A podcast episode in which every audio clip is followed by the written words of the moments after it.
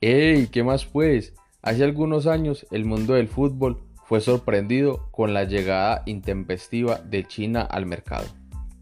Ustedes recuerdan que este gigante asiático comenzó a fortalecer su liga local y esto hizo que infinidades de figuras del fútbol mundial quisieran ir a jugar a este país gracias a los grandes salarios que se les iba a pagar e inclusive se llegó a hablar de que China estaba proyectando ser una de las mejores selecciones de fútbol a nivel mundial. Pero así como nos sorprendimos en ese entonces, nuevamente nos volvemos a sorprender. Pero esta vez las noticias no son tan gratas para el gigante asiático. Resulta que el campeón de la Liga de, China del año 2020, el Jiangsu Suning, anunció que no se iba a inscribir a la liga de este año. Al parecer, hay demasiados problemas económicos para este club y entonces decidieron no presentar su equipo para la presente liga. Pero esto no es un caso aislado, porque resulta que por lo menos en la Superliga China han desaparecido 16 clubes, incluyendo al Jiangsu Suning como el actual campeón. Pero vamos a ver entonces qué fue lo que pasó en la Superliga China y qué hizo que se estuviera viviendo este momento tan vergonzoso a nivel mundial para el fútbol. En el año 2015 llegó a la presidencia el actual presidente Xi Jinping.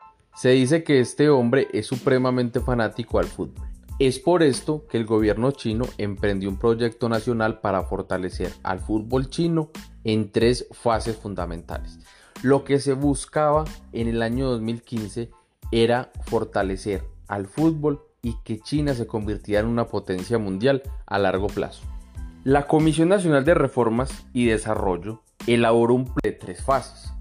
La idea era que el crecimiento del fútbol chino llegara supuestamente a la altura de fútbol brasileño, alemán, español, italiano e inglés. Entonces, la primera fase se decía que se iba a ejecutar hasta el año 2020. La idea cuál era? Era crear escuelas de fútbol por todo el país y por lo menos se hablaba de, mil escuelas que iban a impactar a 30 millones de estudiantes de la primaria y secundaria. Obviamente esto se iba a impulsar a través de un fortalecimiento del fútbol institucional. La idea era que todos los niños del país tuvieran una formación educativa con base en el deporte, enfocándolos en el fútbol. La segunda fase que se iba a implementar a partir del año 2021 hasta el 2030, se buscaba lanzar o impulsar el fútbol femenino, porque los chinos consideraban que eran buenos para el fútbol femenino y ellos creían que podían llegar a tener una buena selección de fútbol para un futuro y llegar al nivel que ellos llegaron a tener en el año de 1999 cuando alcanzaron el subcampeonato en la categoría mayor de fútbol femenino. Y bueno, finalmente ellos estaban planteando una tercera fase que iría entonces desde el año 2030 al 2050. Y lo que se buscaba en estos 20 años siguientes era afianzar lo que ya se había alcanzado en los años anteriores desde la formación eh, juvenil y de categorías inferiores del fútbol en este país. Y ya para ese entonces se buscaba que el afianzamiento del fútbol en China ya se iba a consolidar y ya podían hablar de una competencia internacional de tú a tú con los países de, de mayor renombre histórico como lo son Brasil, Argentina, España. Y además de esto, el gobierno chino se estaba planteando la idea de competir por la sede de un campeonato mundial de fútbol. Y viendo cómo las cosas se estaban presentando a nivel deportivo, entonces las empresas chinas vieron la manera de buscar réditos económicos. Y es por esto que comenzaron a adquirir muchos clubes de la Superliga de China y primordialmente comenzaron a gastar miles de millones de euros en los fichajes de estrellas mundiales del fútbol. Estábamos hablando que los primeros fichajes que se presentaron para el fútbol chino fue del brasileño Hulk.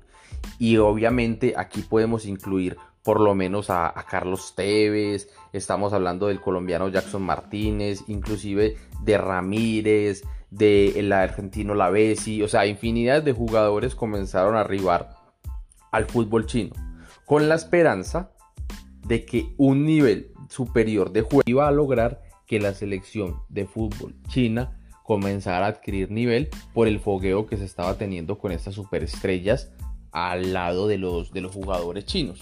Como podemos ver, el proyecto chino de fútbol que se planteó este país en el año 2015, dividido en sus tres fases, se veía con gran futuro, teniendo en cuenta que China tiene millones de dólares para poder invertir y sabiendo que la capacidad que tienen los chinos de cumplir los proyectos que se proponen a mediano y a largo plazo.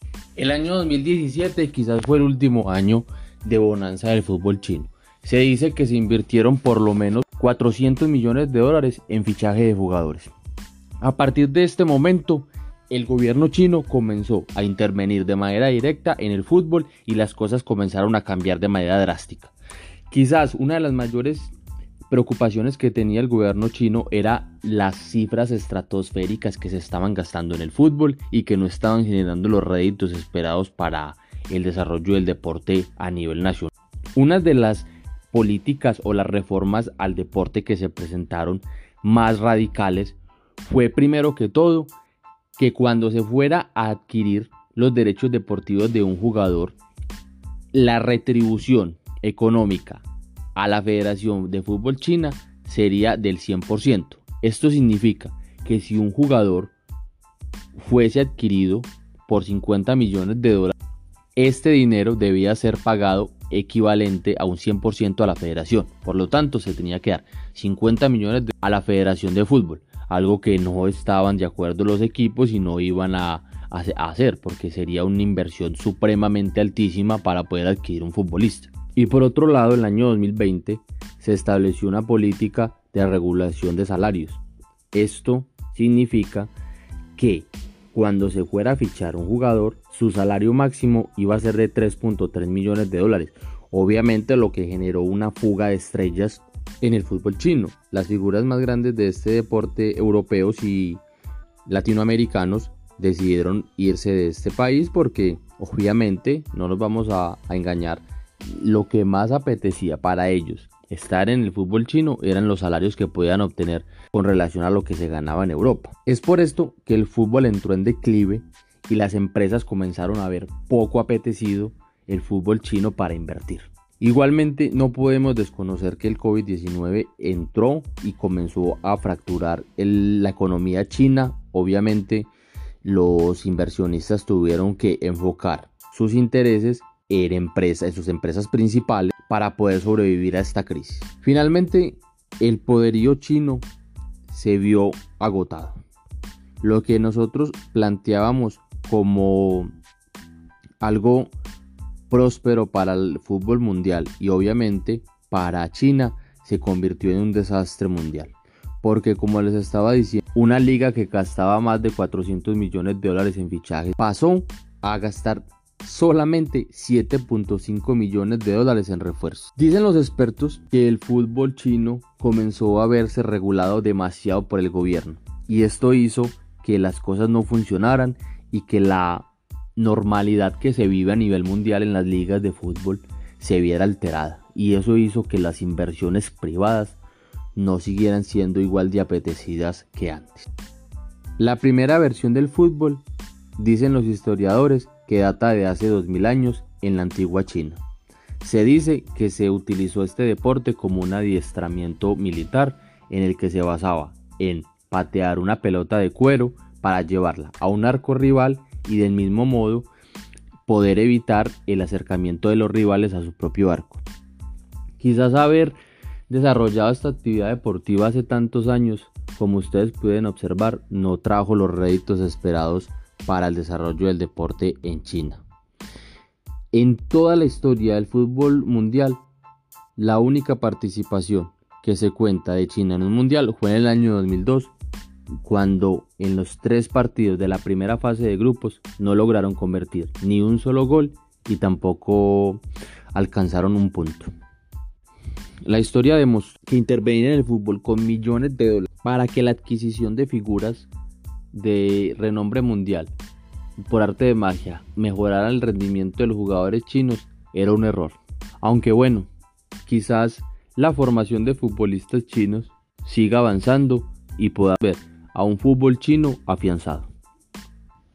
Quizás ese sueño utópico de ganar un mundial de fútbol o de competir de manera directa al mismo nivel con las potencias mundiales ha pasado de ser un sueño a convertirse en una pesadilla. Ahí les dejo lo que pasa con la burbuja del fútbol chino.